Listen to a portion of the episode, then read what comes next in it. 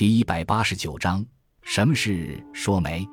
说媒是自古代流传下来的一种民俗，到今天依然在一些地方存在。封建社会曾有这样的俗语：“男女授受不亲。”他所强调的就是天上无云不下雨，地上无媒不成亲。男女双方若要结丝罗、携琴境、通二性之好，一般都要经人从中说和。这种说和就叫说媒。新中国成立之后。说媒曾一度改称为做介绍，做这种工作的人通常被人们雅称为月老，俗称媒人。后来改称为介绍人。月老是月下老人的简称。关于月下老人，流传着这样一个故事：古代有个叫韦固的读书人，夜行经过宋城，碰上一位老人靠着一个大口袋坐在路边休息，在月光下翻看一本大书。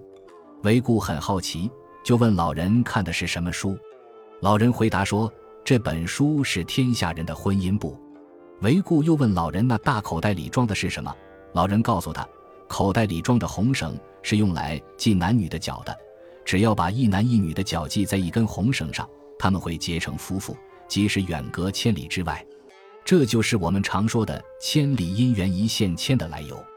红娘是媒人的另一个雅称。”在唐代元稹的《莺莺传》中，塑造了一个聪明活泼的婢女红娘的形象。她巧设计谋，最终撮合成了张生与莺莺小姐的婚事。在元代王实甫根据这个故事写成的《西厢记》中，我们发现其中的红娘被塑造得更加聪明可爱。后来人们便以红娘代称媒人，这一称呼明显能够感受到人们对媒人的重视和友好。